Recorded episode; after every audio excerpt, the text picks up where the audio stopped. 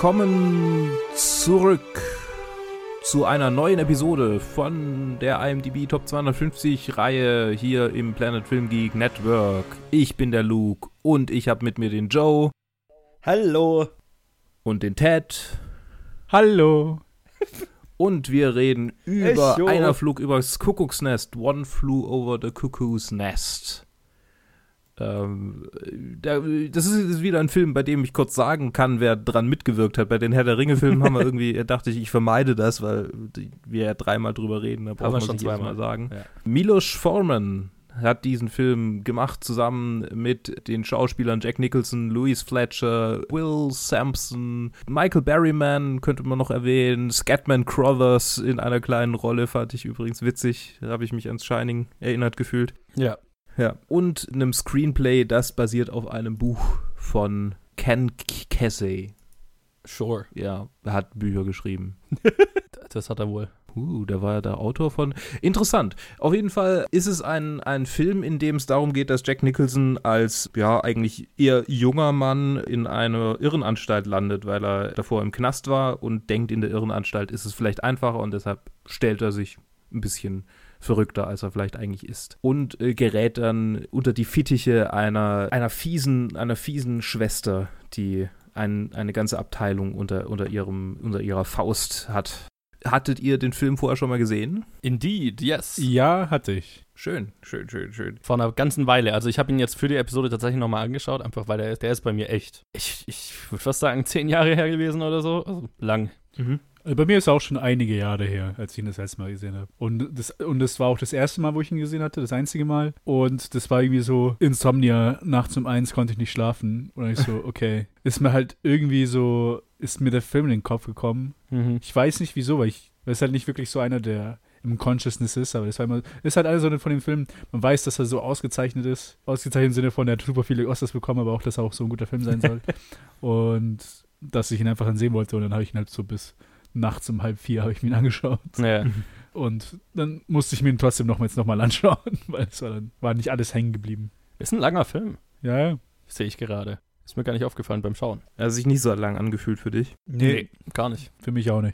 Also bei mir hat sich, ich habe den Film das erste Mal gesehen, als ich mit der Theater AG an der Schule die Physiker gespielt habe. Also wir, wir haben die Physiker gespielt und wir haben das dann mhm. auf, unserer, auf unserer Probenfreizeit, in unserem Probenwochenende abends angeguckt, um so ein bisschen so ein Gefühl für Irrenhäuser aus der Zeit zu kriegen, in der auch die Physiker spielt. Wobei mhm. die Physiker, da geht es ja mehr um andere Sachen, aber das soll jetzt nicht das Thema sein. Auf jeden Fall war ich da schon ziemlich hingerissen von diesem Film. Aber habe auch gemerkt, dass es schon mhm. ganz schön lang ist. Vielleicht, weil wir ihn halt nach einem langen Probentag spät abends doch angeguckt haben und dann einfach alle fast eingeschlafen sind, weil es so spät war. Ja, ja abends ja. ist es nicht das Beste wahrscheinlich. Ja, ja. Und ich habe ihn jetzt auch wieder abends, spät abends angeguckt. Ich habe nicht aus den Fehlern gelernt. Und gegen Ende hin habe ich schon gedacht, so irgendwann mal könnte jetzt auch das kommen, was ich weiß, was kommt. So. Aber ey, trotzdem ja. habe ich jeden Moment genossen. Also es ist nicht so, dass ich, dass ich gedacht habe, oh, der Film ist viel zu lang. Aber ich dachte so, okay, ich weiß jetzt, was das Ende ist und so langsam halte ich es nicht mehr aus, weil ich weiß, was das Ende ist. Naja, ja, so ging es mir tatsächlich, also mir, ich, mir ging es jetzt nicht so, ich halte es jetzt nicht mehr aus, aber das Lustige war, ich habe mich echt nicht mehr an so viel erinnert, außer halt das Ende. Mhm. Also ich wusste noch, wusste halt noch genau, was das Ende ist. Ja.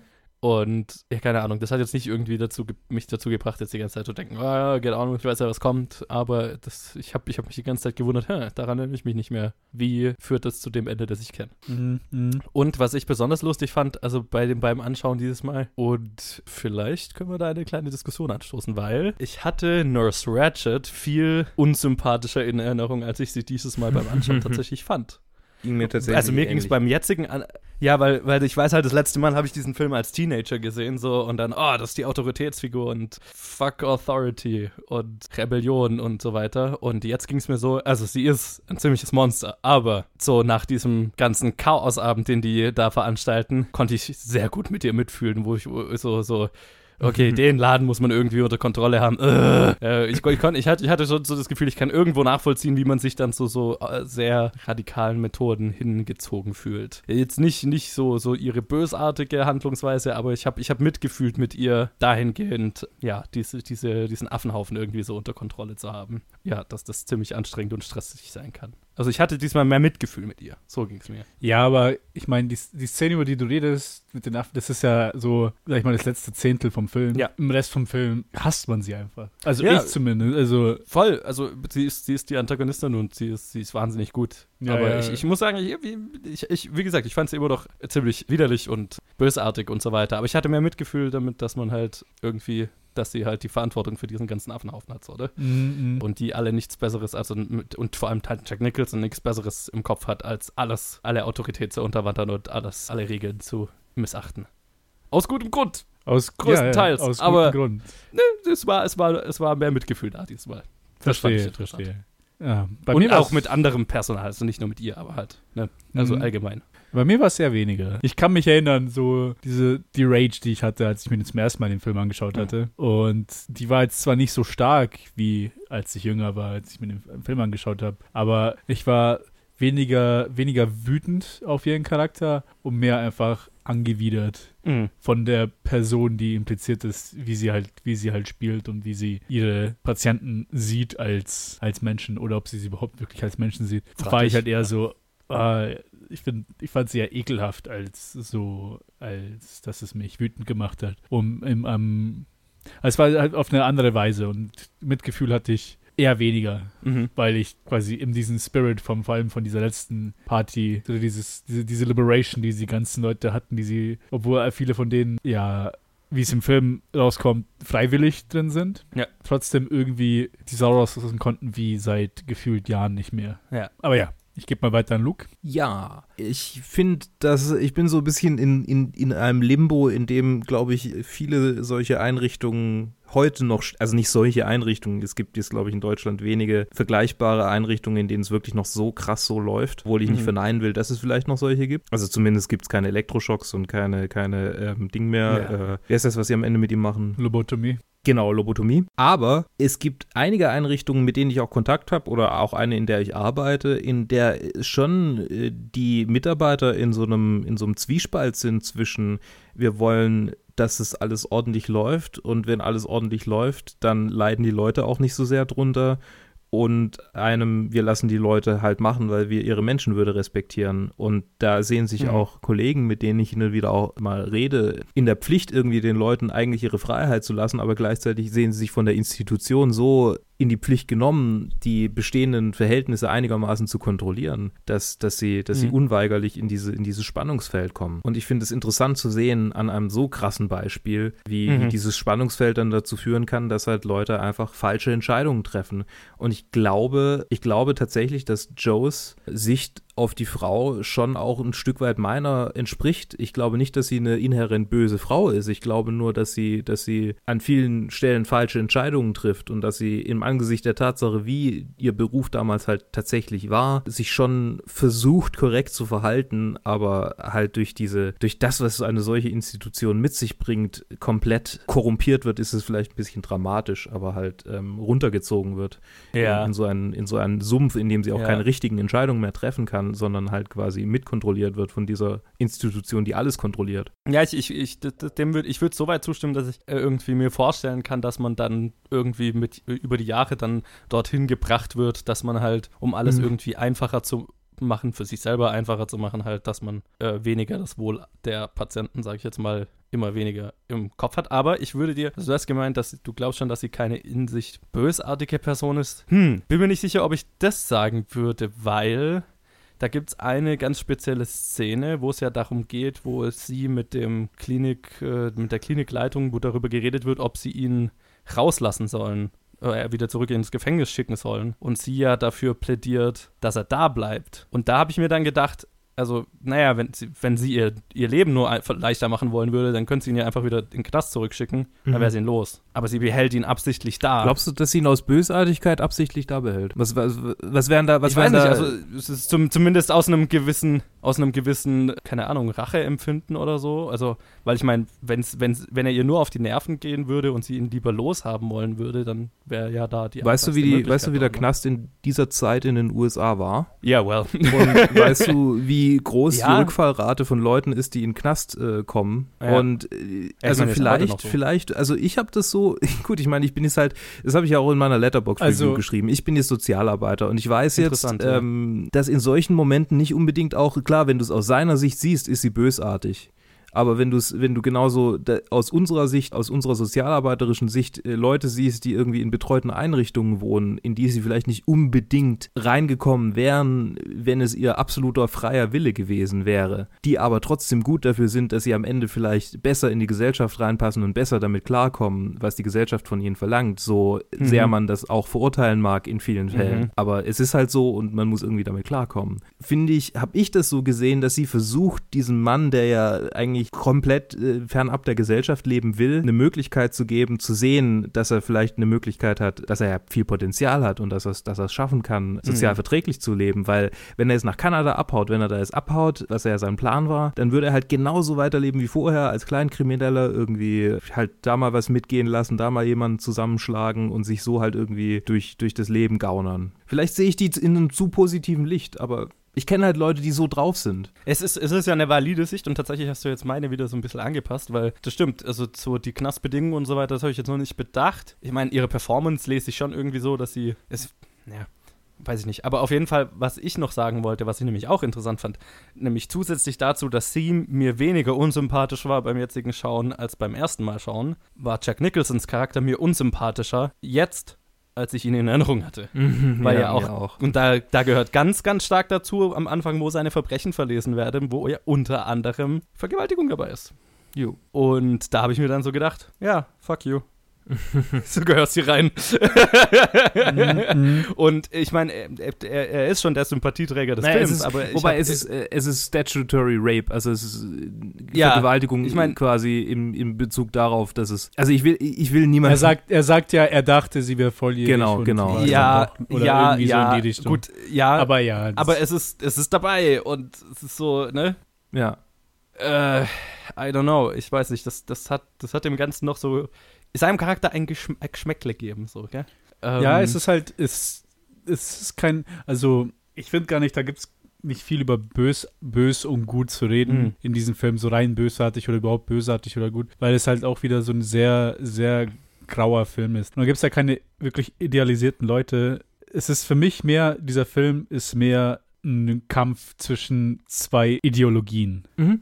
Auf einmal auf der einen Seite der Jack Nicholson, der hat dieses anti-autoritäre oder halt, sagen wir mal, anarchistische hat. Nicht anarchistische, aber so chaotische, das chaotische Element in, im Leben feiert und hochträgt. Und auf der anderen Seite Nurse Ratched, die jetzt nicht unbedingt böse ist, aber deren, deren Zwang nach Ordnung und nach this, this is the way, this, these are the rules and there's no cheating the rules, das quasi an den Regeln sich halten, hat mehr Einfluss auf sie und wie sie sich verhält, als irgendwie, ah, ich will jetzt den Leuten den Tag schlecht machen oder so, sondern Ja. und selbst und dann selbst die Regeln sind dann selbst immer wichtiger als selbst den Leuten zu helfen, wenn es vielleicht eine andere Situation besser wäre. Also dass da auch vor allem nichts Flexibles in ihr drin ist, in, in, kein flexibler Knochen in ihrem in ihrem Körper drin ist. Mhm. Und aber zudem muss ich auch sagen, dass, dass diese Szene, dass ich genau den Eindruck hatte, den, den Johannes hatte in dieser Szene mit den, mit der Leitung der des Psychiatries. Und zwar im Kontext vom Film kam sie mir nicht vor, als ob sie aus irgendwie guten Gründen ihn da behalten will. Es kam mir nur so vor, als ob sie aus Pettiness und irgendwie, um ihn was auszuwischen.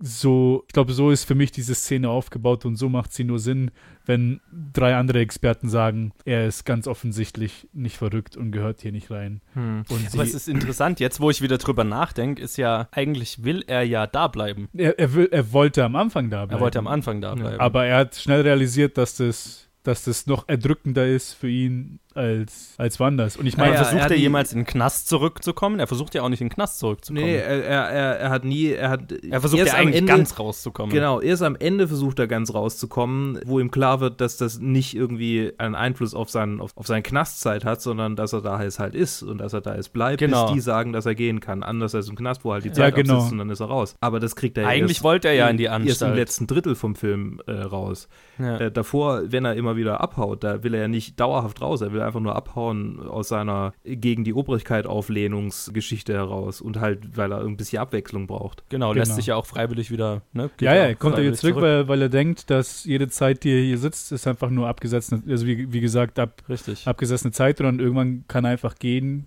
Also tut sie, ja, tut sie ja auch ihm fast schon wieder einen Gefallen, indem sie ihn da behält.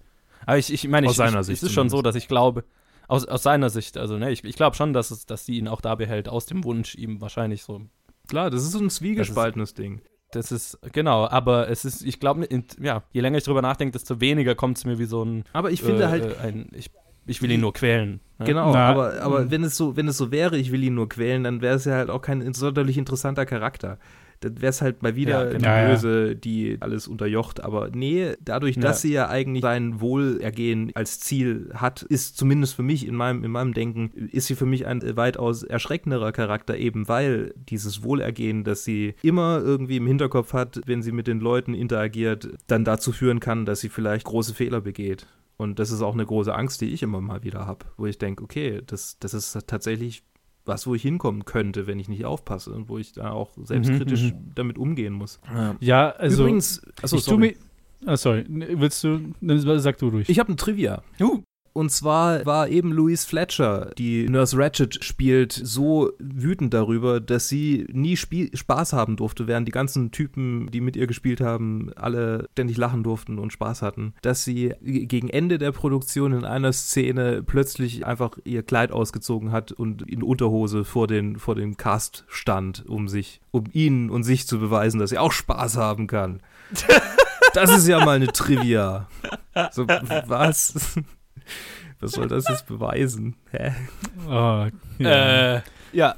Da schließt sich jetzt leider das mein Punkt, den ich sagen wollte, nicht so gut an. Es tut mir leid. Aber ich tue mich schwer, sie aus dieser Sichtweite zu sehen, Sichtweise zu sehen, mhm. dass sie ihm was Gutes tun will. Vor allem im Kontext vom Ende vom Film.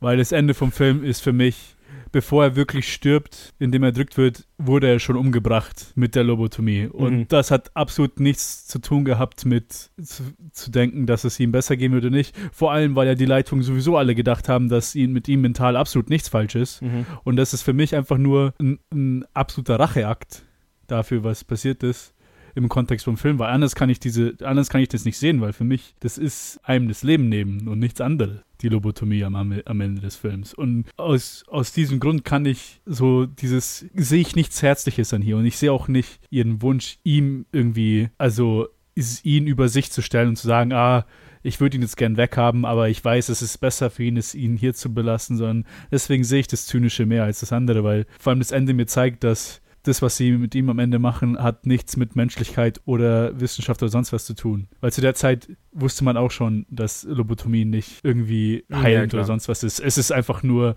Löcher ins Hirn schießen, äh, ins Hirn stauben, nichts es anderes. Es ist mehr ein, ein Ruhigstellen halt, ne? Ja, ja, ein Ruhigstellen. Wenn man einen schwierigen Patienten hat. Aber nicht nur schwierig, aber ich meine, ein schwieriger Patient, der sich nicht kontrollieren kann, ist mhm. eine Sache, der, der absolut keine Kontrolle über sein Leben und sonst was hat. Ja. Das ist auf, das ist auf einer Seite. Und selbst da würde ich eine Lobotomie immer verneinen. Und, ja, um Gottes Willen. Äh, um ich, Gottes ich, will dich, will dich hier ja, ja, ja, so klingen, als wäre ich für also Lobotomie. Ist, nee, aber es gibt, genau. es gibt extreme Fälle, wo du sagen ja. kannst, okay, da könnte ich, könnte ich dir vielleicht einen Millimeter entgegengehen und sagen, okay, da sehe ich es. Aber bei einem absolut gesunden Mann, der über den ganzen Film gezeigt wird, dass er absolut gesund ist, mhm. im, bei seinen mentalen Stärken, mentalen Fähigkeiten alle bei sich hat und dann das, das am Ende des Films ist, nach einer, okay, Party mit viel Alkohol, was, okay, vielleicht in dem Kontext schlimm war, wie die Leute dort, aber dass das überhaupt, also das, vor allem wenn man es noch als, deswegen sehe ich, vielleicht deswegen kann ich verstehen, wieso es als Teenager anders gesehen hat als jetzt, weil als Teenager, okay, eine durchzechte Nacht hat man halt. Oder es mhm. passiert, wenn man mit seinen Freunden dann irgendwie ein bisschen zu viel getrunken hat oder sonst was. Und selbst jetzt, ich meine, jetzt passiert es nicht mehr, das hatte ich, das hatte ich schon lange hinter mir, aber da hat man vielleicht so mehr das Gefühl, ah, das ist einfach nur eine Party, Leute haben Spaß und dann sieht man ja, überhaupt nichts Negatives daran. Man, man, feiert so diese, diesen, Die man macht als Teenager halt. durch ja, Nächte, Nächte, um zu sagen, ja, ich kann, ich, ich, ich kann tun, was ich will. Ich, ja, genau. So. Also man, und, und genauso habe ich den Film damals auch gesehen, so, ne? Mhm. Ja, jetzt zeigen, jetzt machen sie endlich, ne, jetzt haben sie ihre Freiheit, jetzt lassen sie mal, ne, jetzt können sie endlich zeigen, wer sie sind und genau. so leben, wie sie wollen und jetzt schaue ich mir das halt an und denke so, was tut ihr? Ja, also ja. ich verstehe, wird sie jetzt auch nie als herzlich bezeichnen oder so, oder dass sie irgendwie sein Interesse, sein bestes Interesse im Sinn hat. Das, so weit würde ich gar nicht gehen. Ich habe ich hab nur so ein, so ein Mitgefühl mit ihr, mit im, im Sinne von, dass sie dafür die Verantwortung hat und dass es wahnsinnig äh, frustrierend und erdrückend sein kann. Vor allem, wenn du dann so einen Typ hast, der halt dafür, der quasi alles durcheinander bringt. Und auf der anderen Seite habe ich, sehe ich ihn, äh, sehe ich ihn, wenn, er da die alle zu dieser durchzechten Nacht da anfeuert, denke ich mir so, ja, der, du denkst halt auch nur gerade so an dich, ne? Und irgendwie, Mhm, und mhm. äh, ja, du, die haben halt, also ohne an die Konsequenzen zu denken, ne? Irgendwie ist es ja klar, selbst wenn er, er, er haut ja dann ab, aber ein Großteil von denen wird nicht abhauen und die müssen dann die Konsequenzen zu spüren kommen, bekommen, wenn er theoretisch schon abgehauen ist, so, ne? Mhm. Ja. Und so, das, das, das ist auch irgendwie nicht mehr wie als Teenager, wo du dann denkst, so, oh, geil, jetzt zeigen sie es der Autorität. Und jetzt ist es so, äh, ich verstehe es, aber äh, Ja, ja. es, es macht es nur irgendwie, es macht den Film fast interessanter, finde ich. Ja. Ja, ist es, macht's ja auch. Es ist halt wirklich, ähm, deswegen sehe ich das ja auch mehr ideologisch, weil es wirklich Menschen, die reingehen, die halt mit einer gewissen Sichtweise auf die Welt in diese Institution reinkommen, natürlich, und es natürlich gegensätzlich sind mit Jack Nicholson und dann Louis Fletcher mit ihren Charakteren. Und das ist halt dann einfach eine Ausspielung. Okay, hier haben wir ein Extrem, hier haben wir das andere Extrem. Und wie stoßen sie aufeinander, wenn sie hier miteinander aufgezwungen sind? Also diese, die beiden sind, jetzt hier zu zweit und müssen miteinander klarkommen. Ja. Ich habe es gar Und- nicht so als irgendwie ideologisch gesehen oder so. Für mich war das immer so, also das, was für, was für mich der, der, der sympathische Part an Jack Nicholsons Charakter ist und das, was irgendwie so menschlich und nachvollziehbar ist, ist dieser Wunsch nach Freiheit. Ne? Mhm. Ähm, also jetzt mal ganz abgesehen, was er vielleicht getan hat und so weiter, aber so dieses ständige daran arbeiten, das ständige alles dafür kämpfen, irgendwie die persönliche Freiheit zurückzugewinnen. Das ist so, das ist was, was, was, was, was finde ich, das, das total das Menschliche, das total das Nachvollziehbare, ne? Mhm. Und das ist das, was den Film so tragisch macht, dass er dann am Ende, wo er quasi, wo er den ganzen Film drauf hingearbeitet hat und theoretisch haben könnte, was er, was er dann hat, aus, aus dann doch irgendwie einem gewissen Mitgefühl für, für die anderen, die er damit reingezogen hat. Und er ja schon irgendwo weiß, dass die die Konsequenzen dann auf, ausbaden müssen, ne? dass dieser Hauch von Menschlichkeit, den er auch irgendwie kriegt, den ich jetzt eben über den ganzen Film nicht immer bei ihm gespürt habe, wo es oft so war, dass er nur sein eigenes Interesse im, im Sinn hatte und die anderen eher noch dazu benutzt hat, um sein eigenes Interesse durchzukriegen. Ne? Also da, wo er zum Beispiel Baseball schauen will, also er will Baseball schauen und nutzt halt die anderen, um so eine Riot anzuzetteln, damit er am Ende vielleicht durchkriegt, Baseball zu schauen. Ich bin mir nicht sicher, wie oft er da das, der- das, das Wohl der anderen im Sinn hatte. Und ganz am Ende hatte dann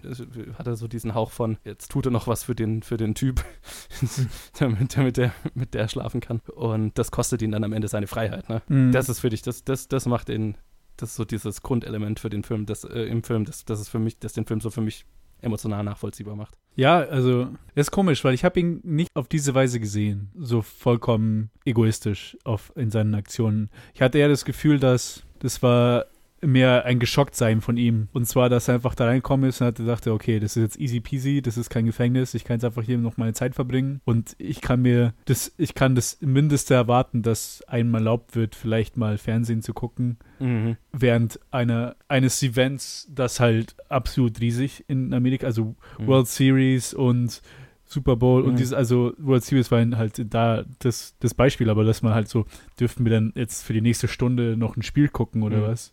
Das ist halt, er, er sich denkt, ja, okay, das das Mindeste, kann ich jetzt nachfragen. Und dann stößt er halt kom sofort komplett gegen eine Mauer und ist halt kom komplett geschockt davon und dann, wie auch die anderen reagieren, dass sie halt sofort aufgeben, wie sie und halt mit einem Schwanz eingezogen wieder äh, sich hinhocken und nichts sagen können. Und das ist einfach nur, quasi, dass das da ist dann bei ihm klickt, dass er einfach nur so geschockt ist von, von, von der Weise, wie sie in diesem System leben, weil sie halt keine, keine ähm, nicht hinterfragen. äh, nicht, nicht mal nicht hinterfragen, sondern irgendwie, oh Gott, jetzt fällt mir das Wort nicht ein. Die haben irgendwie keinen Einfluss auf ihr eigenes Leben. Also das, sie sind komplett davon Mhm. abhängig, wie gerade Nurse Ratched es ihnen irgendwas erlaubt. Und selbst wenn sie es dann versuchen, irgendwie demokratisch zu machen, zieht sie sich trotzdem noch irgend so eine Bullshit-Regel aus. Ja, unser Meeting ist seit einer Minute vorbei, sorry.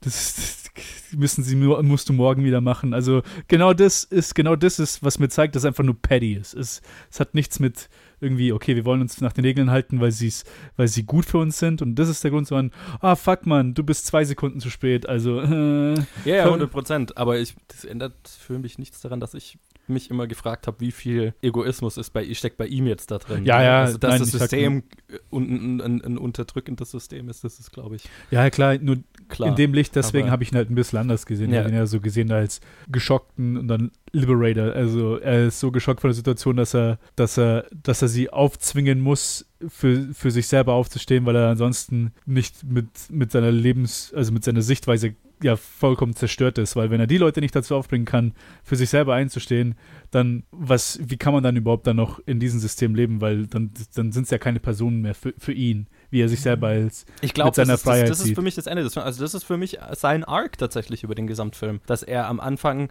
ja aus purem Egoismus auch da ist, nämlich äh, er, er will hierher, weil er sich halt vorstellt, äh, da kann ich unter angenehmeren Bedingungen meine Knastzeit absetzen. Und äh, dann benutzt er halt äh, Stück für Stück, versucht er die anderen Insassen dafür zu benutzen, sein, sein äh, Dasein noch angenehmer zu machen. Und Stück für Stück ähm, ändert sich das halt, dass er zu denen eine Beziehung aufbaut und deren äh, Leid oder Gefühle und so weiter eben doch mit einbezieht. Und glaube, der große Wendepunkt ist diese Bootstour, die er mit ihnen macht, wo er tatsächlich ja, also da ist auch sehr viel Egoismus dabei, ne, dass er halt mit, mit seiner Freundin oder wer auch immer das ist, da, also mit der Frau halt, ähm, äh, schlafen will und Zeit verbringen will. Und aber irgendwo ist er ja schon dran interessiert oder hat er Spaß dran, dass die Spaß dran haben. Mhm. Und am Ende ist, geht es halt so weit, dass er dann ja seine eigene Freiheit oder seine Chance auf Freiheit dann verliert oder opfert, dadurch, dass er halt äh, zu sehr dann auf die, an die, auf die anderen achtet. so, Mhm, ne? mhm, also das mhm. ist für mich sein Arc, den er über den Film durchmacht.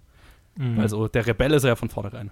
Naja. Das ändert sich ja auch nicht über den Film. Also, ich habe in der Zwischenzeit noch mal ein bisschen recherchiert und äh, noch geguckt, was der Unterschied zwischen Buch und Film ist. Und tatsächlich ist im Buch alles noch ein bisschen krasser. Mhm. Also Nurse Ratchet ist ein bisschen krasser, äh, dadurch, dass sie wirklich alle so richtig unter ihrer- Fuchtel hat. Also auch den Arzt irgendwie total unter ihrer Fuchtel hat und der macht Ja, quasi alles, okay. was sie ihm sagt. Und alle Ärzte, die vor ihm kamen, hat sie einfach rausgeekelt. Aber ähm, auch in der Würgeszene am Ende ähm, wird sie von Jack Nicholson schier vergewaltigt. Äh, und shit. er, also von, von, nicht von Jack Nicholson, Also von sondern von, von dem von, Charakter äh, genau, äh, äh, RP McMurphy, von McMurphy. Äh, Ja. Murphy, ja. Und äh, verliert in Folge darauf ihre Stimme. Holy Also kann shit. nicht mehr sprechen. Okay. Und äh, wird dann komplett versetzt irgendwie. Also das sind noch so Ja, die das- zusätzlichen. das ist eine Und, gute Änderung. Ähm, ja, tatsächlich.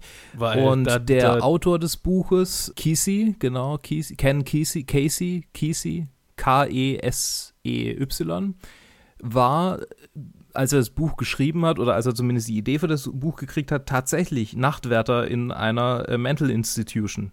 Und das Buch wurde dann geschrieben im Zuge des Civil Rights Movement, das unter anderem natürlich, äh, das unter anderem auch gefordert hat, äh, eine Deinstitution Deinstitutionalisierung der, dieser, dieser Einrichtungen äh, vorzunehmen. Also die quasi die totale Institution, die sie vorher waren, dann umzuwandeln in etwas eher auf das Wohl der Leute ausgehendes und weniger auf die Kontrolle der Leute äh, Ja. zielendes. auf, auf, auf Und- Verwahrung abzielen so. Ja. Genau, Verwahrung und Kontrolle.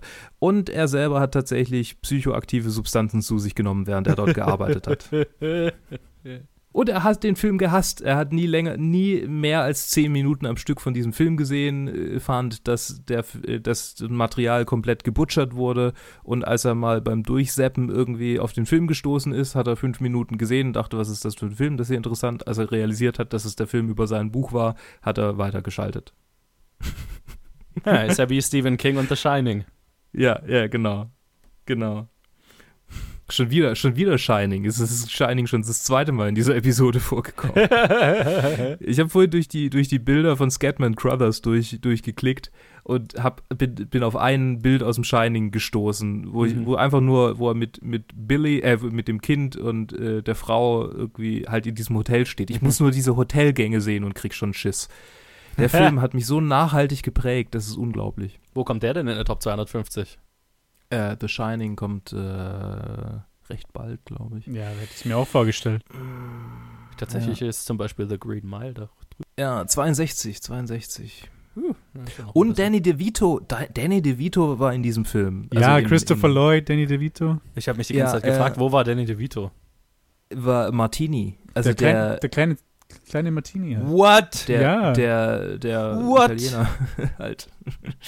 Ja, brutal, wie, wie jung die alle waren. Christopher Lloyd habe ich sofort erkannt, aber Danny DeVito war. The fuck? das habe ich jetzt erst kapiert, dass Danny DeVito in diesem Film war. Das ist mir nicht aufgefallen. Ja, Ja. ohne die Brille. krass. Er, er ist super. Ah, er ist einfach super. Danny. Danny, ich liebe dich. Krass. Ja, okay, äh, das, das war mir null bewusst. Ja, überhaupt. Also das, das Line-Up, wir haben jetzt ganz viel über, über Jack Nicholson und Louis Fletcher gesprochen, zumindest über deren Charaktere. Aber ähm, so mhm. die Performances, wie sie es umgesetzt haben, das ist durchweg, also bei denen zwei natürlich vor allem, die haben ja auch jeweils einen Oscar gekriegt, wenn ich mich richtig entsinne. Äh, zumindest sie hat einen Oscar gekriegt. Mhm. Ähm, ja, nee, haben beide. Beide haben einen Oscar gekriegt. Ja, das also war ja, das ist ja eine der, das ist ja einer der drei Filme, die der in allen fünf großen Kategorien einen Oscar bekommen hat. Ja. Also ja, Best Picture, Best Actor, Best Actress, Best Director und Best Writing. Ja. Genau. Air, Silence und noch einer. Ein älterer. Äh, sure. Ich, warum kann ich gerade nicht dran denken? Da, Danny DeVito. nee, also die Performances sind wirklich super stark. Also allein was Jack Nicholson mit seinen Augenbrauen machen kann. Ja, ja, ja. mein Gott. Wie lange ich, wie lange ich als Jugendlicher vorm Spiegel gestanden bin und versucht habe, diese Kontrolle über meine Augenbrauen zu erlangen, die er hat. Ich bin wahrscheinlich nicht mal zur Hälfte rangekommen. Aber es, äh, ich äh, verwende es immer noch, meine Augenbrauen.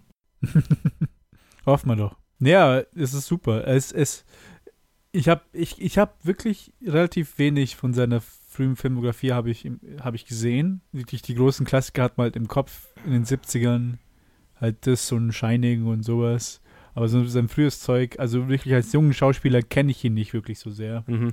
Ihn kenne ich eher als älteren Schauspieler. Und, und es ist so krass, ihn manchmal zu sehen, weil oft in den, seinen älteren Rollen ist halt einfach nur so Typecast, irgendwie strange old man, den er halt oft hat, genauso wie halt irgendwie jetzt und da, wo auch die Qualität auch nicht mehr so hoch ist, wie jetzt, keine Ahnung, wie zum Beispiel De Niro ist dieselbe Sache. Mhm. Wenn man, wenn man eine Filmografie die, von seinen späteren Filmen mit den von seinen früheren Filmen vergleicht, ist einfach nur, das sind einfach verschiedene, so verschiedene Höhen, dass man das gar nicht vergleichen kann.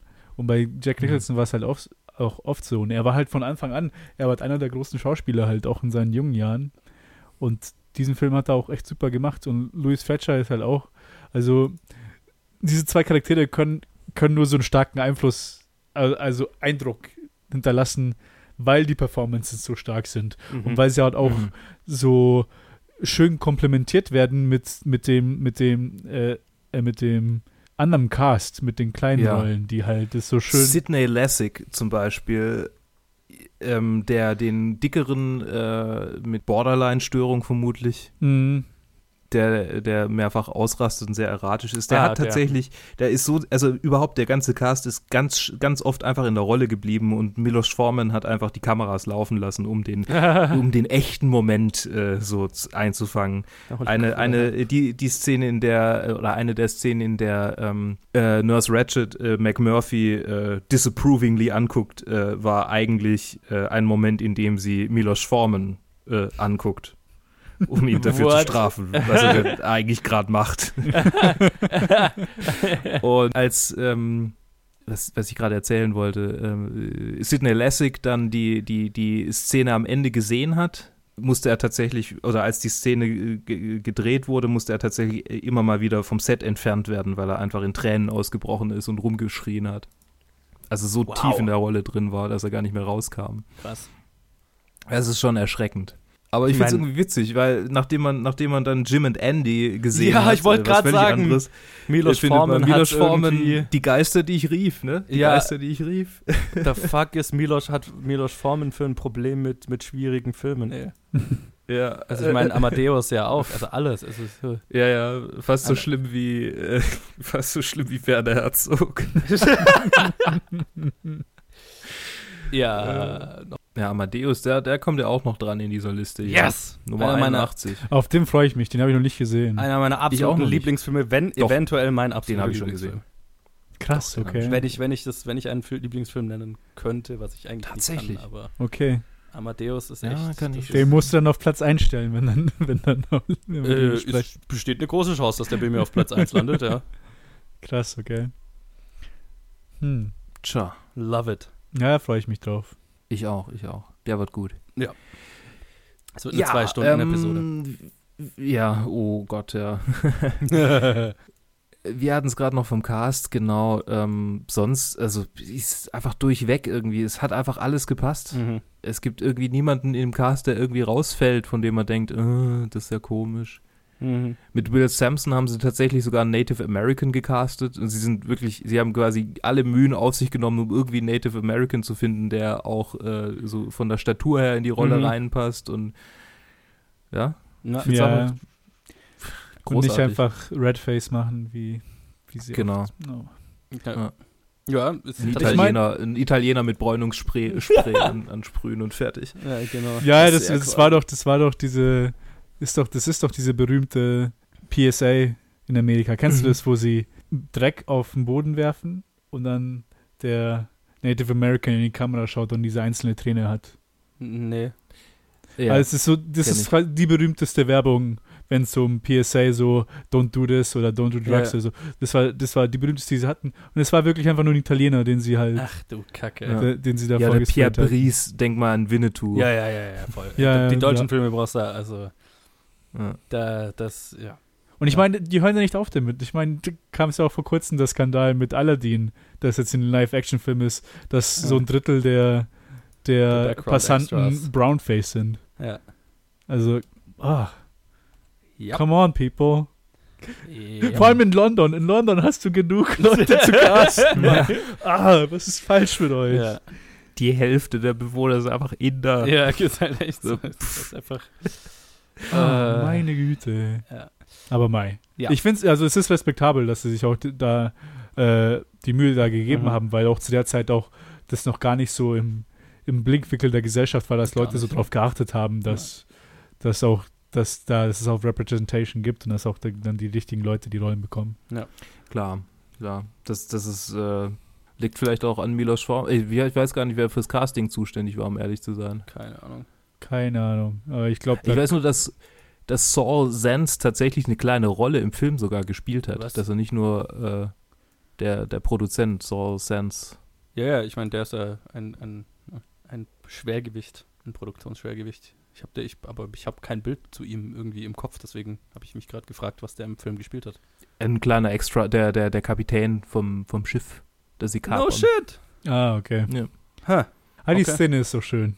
Ja, Wo sie die dann- macht einfach Ja. Spaß. Die macht einfach Spaß. Und die ist mir tatsächlich am meisten im Gedächtnis geblieben. Ich dachte, das ist die Szene, in der ähm, der Typ jetzt anfängt, äh, äh, in der Cheswick es anfängt, äh, McMurphy, McMurphy zu rufen. Ich wusste nicht mehr so richtig, warum, Okay. also was jetzt die genaue, der genaue Grund war, aber ich wusste noch, dass er anfängt, äh, McMurphy, McMurphy und dann verlieren sie irgendwie die Kontrolle übers Schiff. Das, daran konnte ich mich noch erinnern.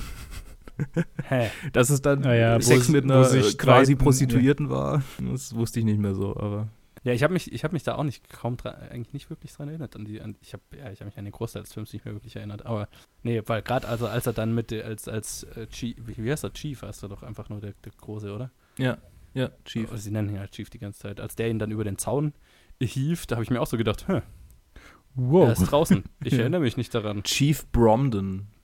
Okay. Ja. Das war so, die dann, und dann kommen sie zu dem Boot und dann ich so, ah, ich erinnere mich dunkel an irgendwas mit einem Boot. Aber es war fast, als hätte ich den Film nochmal neu gesehen. Das war ganz cool. Mhm, mhm.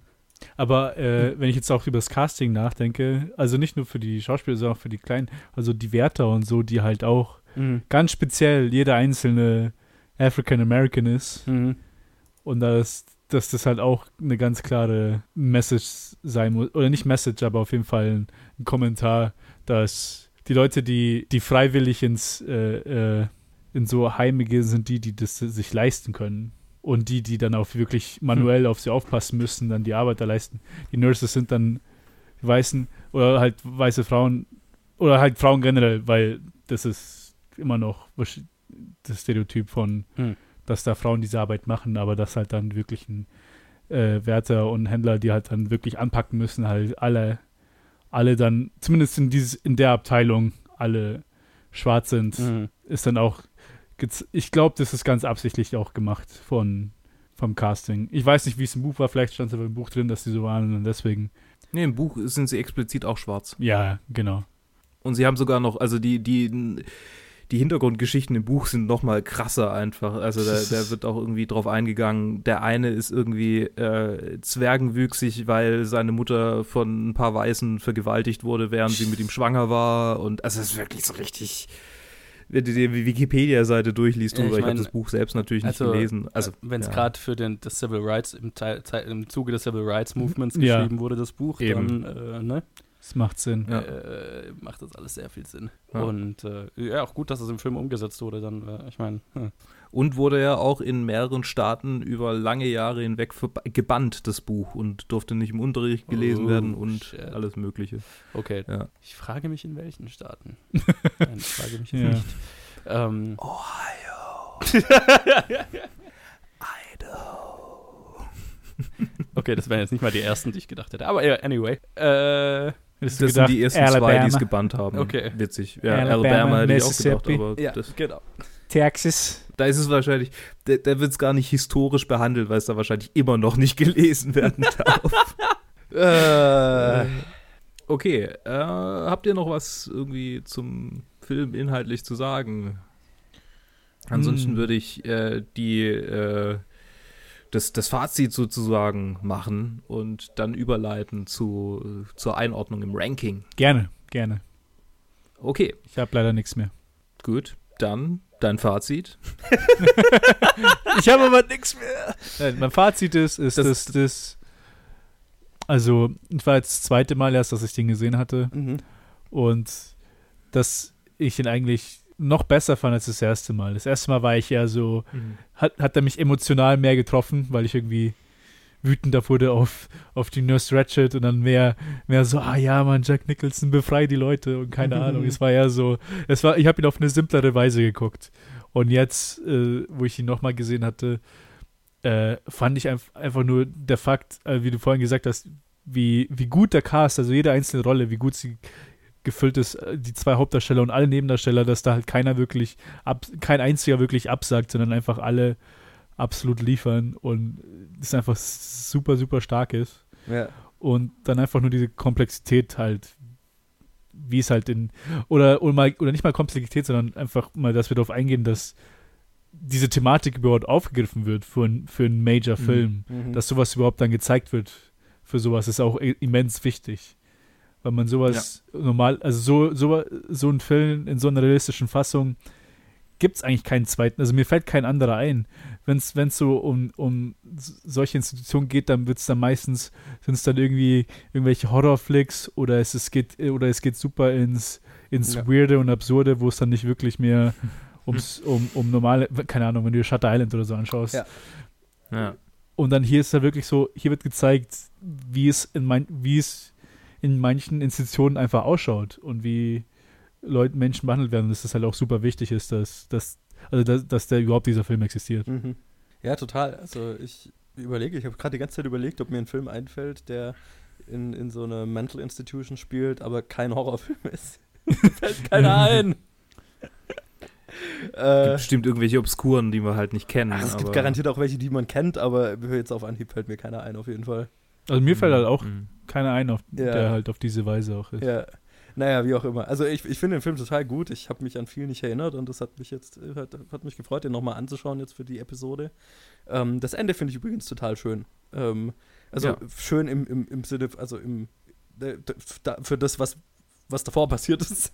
Mhm. Also schön, äh, ne, es ist ein sehr, keine Ahnung, es ist ein tra schö tragisch schönes Ende irgendwie. Ähm, Ich meine, er hat im Tod noch mal was bewirkt. ja, und genau, er hat im Tod was bewirkt und es schafft ja tatsächlich jemand raus. ja, ja. Und Vor allem Ja. die Person, wo man, wo man gemerkt hat, dass sie am Anfang eigentlich aufgegeben hatte, also nicht Ja. mal nicht mal kommuniziert mit den Mitmenschen, sondern Genau. am Ende aber Ja. so in- inspiriert ist, dass er jetzt der ist, der, Ja. der flieht. Und es ist auch schön so Setup und Payoff, ne? Diese mit dem mit diesem äh, Waschbecken, das, Ja, ja. Ne, das am Anfang. Hm. Ne, äh, Ja. das, das, ich, daran habe ich mich alles noch erinnert und das fand ich dann total geil, dass es am Anfang im Film als Jack Nicholson das versucht mit der Wette und so, weil daran habe ich mich einfach nicht mehr erinnert. Und so, ah, Hm. see what you did there. Ähm, nee, das war geil. Ähm, äh, fand ich ein schönes Ende. Und, und der Film hat, hat einen ziemlichen Eindruck hinterlassen. Also, äh, ja, und je, je mehr, also gerade auch die Besprechung jetzt hat mir echt nochmal, hat mir echt nochmal eine gute Perspektive gegeben, noch besser. Jetzt je länger ich drüber nachgedacht habe, desto viel interessanter und, und, und komplexer fand ich den Film eigentlich. Nee, finde ich, find ich schön. Milos Forman ist echt ein faszinierender Regisseur. Mhm. Eine faszinierende Filmografie, der Typ. Die passen alle irgendwie Ja. gut zusammen, aber irgendwie auch nicht. I don't know. Seine Filme haben so ein Gefühl, haben so ein Feeling. Ich finde alle seine Filme, die, die ich gesehen habe, und das sind schon einige, haben so ein Feeling. Ich finde, wenn ich, wenn ich erfahre dann, dass so ein Film ein Milos Forman-Film ist, ich, dann denke ich mir, ja, das macht Sinn. Aber Ja. es sind trotzdem, also es sind sehr unterschiedliche Thematiken zumindest, die er behandelt. Ich mag ihn. Faszinierender Regisseur. Guter Film. Luke. Okay. Ich wollte noch kurz hinzufügen, dass im Buch Chief nicht der Einzige ist, der geht, sondern so ziemlich der Letzte. Äh, die anderen lassen sich alle freiwillig dann wieder äh, entlassen, Ah, okay. weil sie ja Oh. fast alle freiwillig da sind. Jetzt habe ich fast das Bedürfnis, das Buch mal zu lesen, weil alles, was du bisher erwähnt hast, was im Buch anders ist, finde ich im Film besser. Alles durch die Bank. Ja, ja. Ja. Aber ich habe das ja. Buch nicht gelesen, deswegen vielleicht macht er auch im, im Zusammenhang des Buchs irgendwie Sinn. Aber Mm, Ja, vielleicht. Äh, aber es, äh, ja, ist auf jeden Fall eine der Adaptionen, die schon viel verändert Ja. hat, nach dem, was ich da jetzt so gelesen habe. Gleichwohl finde ich diesen Film auch, wie er schon sagte, ziemlich großartig und ist beim nochmal anschauen, äh, ja, ich weiß nicht, ob ich ihn besser fand oder schlechter oder gleich gut. Ich glaube, ich fand ihn einfach, ich war wieder so, so überzeugt davon, dass es einfach ein guter Film ist, ein wichtiger Film ist und vor allem für jemanden in meinem Metier ein wahnsinnig wichtiger Film ist, weil man nicht selbstkritisch genug sein kann, wenn man mit Menschen arbeitet und noch dazu irgendwie mit den so ziemlich intimsten äh, von diesen Menschen umgehen muss. Und dass es ein, ein großes Mahnmal dessen ist, äh, wie groß die Verantwortung ist, die man da auf sich nimmt. Egal, ob man jetzt eine, ein Krankenpfleger ist oder ein Sozialarbeiter oder ein Arzt oder ein Psychiater oder was auch immer. Äh, man hat eine große Verantwortung und muss damit einfach ja, ähm, reflektieren können. Und sobald man diese Möglichkeit verliert, äh, kommt man in die Gefahr, so einen Machttrip zu erleben, wie ihn Nurse Ratchet bis zum Ende durchführt. Ja, ich wollte gerade sagen, läuft Das in ist mein Gefahr. Nurse Ratchet zu werden. Genau, eine Ratchet Nurse zu werden. äh, und wir haben eine Einordnung. Ich habe eine Einordnung schon vorgenommen. Ich jetzt auch, wuhu. Ja, ich auch. Sehr gut. Habe ich ja schon Dann letzte Woche, also habe ich ja schon in der letzten Episode gesagt. Aus Versehen. Genau. Äh, aber magst du es nochmal wiederholen? Ja, bei Für mir, die bei es mir nicht ist, nochmal die letzte äh, Episode anhören wollen. bei mir ist er auf Platz 6 geschossen. Hinter Fellowship of the Ring und bevor The Good, The Bad and The Ugly. mhm. Interessant. Hä, jetzt muss ich mir jetzt nur deine Liste nochmal anschauen. Ähm, ja, bei mir ist er auf Platz 7. Äh, hinter Pulp Fiction und vor Inception. Mhm. Bei mir ist auf Platz 5. Hinter, hinter Schindlers Liste und vor Pulp Fiction. Tja, 5, 6 und 7. Ja. Interessant. Ich find's cool. Ich find, ich find dieses Format super cool, weil äh, erstmal die Idee mit dieser Einordnung finde ich, find ich ganz cool. Ja. aber auch, dass, dass wir über Filme reden, die ich meist, die ich zum größten Teil schon alle kenne und oft, äh, äh, auch manche von denen sehr oft gesehen habe. Und dass man sie auf eine ganz andere Weise nochmal bespricht, Ja. Mhm. finde ich, finde ich Hammer, weil man normalerweise die Filme halt, ah, die kennt man halt alle, das sind alles Kultfilme und jeder kennt sie und jeder hat sie gesehen und aber man denkt nicht wirklich so viel über die nach auf eine kritischen Weise. Und dann Ja. aber, aber diese, dann dieses Format finde ich super cool. Dass man dann immer auf eine neue Weise einen Film sieht, den man eigentlich schon seit Jahren schon festgelegt hat, wie man ihn sieht. Ja. Ja, also gerade hier, der, der, Mhm. da hat sich jetzt meine Meinung echt erweitert. Und ich muss sagen, ich bin sehr froh, dass uns diese, dieses Re-Ranking äh, nicht erst bei Episode 50 eingefallen ist. ja, das, Ja, das oh wäre ja. nicht, wär nicht geil gewesen. Nee, nee. Äh, Jetzt ja noch. okay. Jetzt ist vertragbar halt, Ja. immer einen Film noch dazu ja, tun. ja. Ja. Aber bei 50, da wäre ich auch überfordert. ja, da hätte ich dann gesagt, nee, ihr könnt mich mal, macht den Scheiß alleine. okay. Alles klar. Dann äh, sag ich mal Danke, oder? äh, sag, sag ruhig danke. Sag- sag Und gerne ich sag danke. bitte. Ich sag mal Danke äh, dafür, dass ihr uns zuhört. Lasst uns ein Like da, das habe ich in der letzten Folge vergessen. Äh, kommentiert doch. Ja, mein Gott, ich kann nicht immer jeden Call to Action mitnehmen. Kommentiert doch, äh, ob ihr den Film gut fandet. Könnt ihr uns auch äh, privat schreiben, eine PN äh, an unseren Account Planet Film Geek auf allen, auf allen möglichen Plattformen. planetfilmgeek at gmail.com. at gmail.com könnt ihr auch so, sogar eine Mail schreiben. Mhm. Business Inquiries Only. Yes. Und ähm, ich sag danke an euch zwei, Joe und Ted. Ted sehr, und Joe. sehr gerne. Und wir hören uns das nächste Mal wieder. Bis dahin bleibt äh, so verrückt wie Jack Nicholson, aber dann doch so äh, weniger rapey. treuherzig. So wenig rapey wie er, aber ich wollte sagen, so treuherzig wie äh, ähm, äh, Danny DeVito. Oh. oh. Martini. Danny. Danny. Danny you're the best. You're the best. I want you inside me. Okay, ich bin dann weg.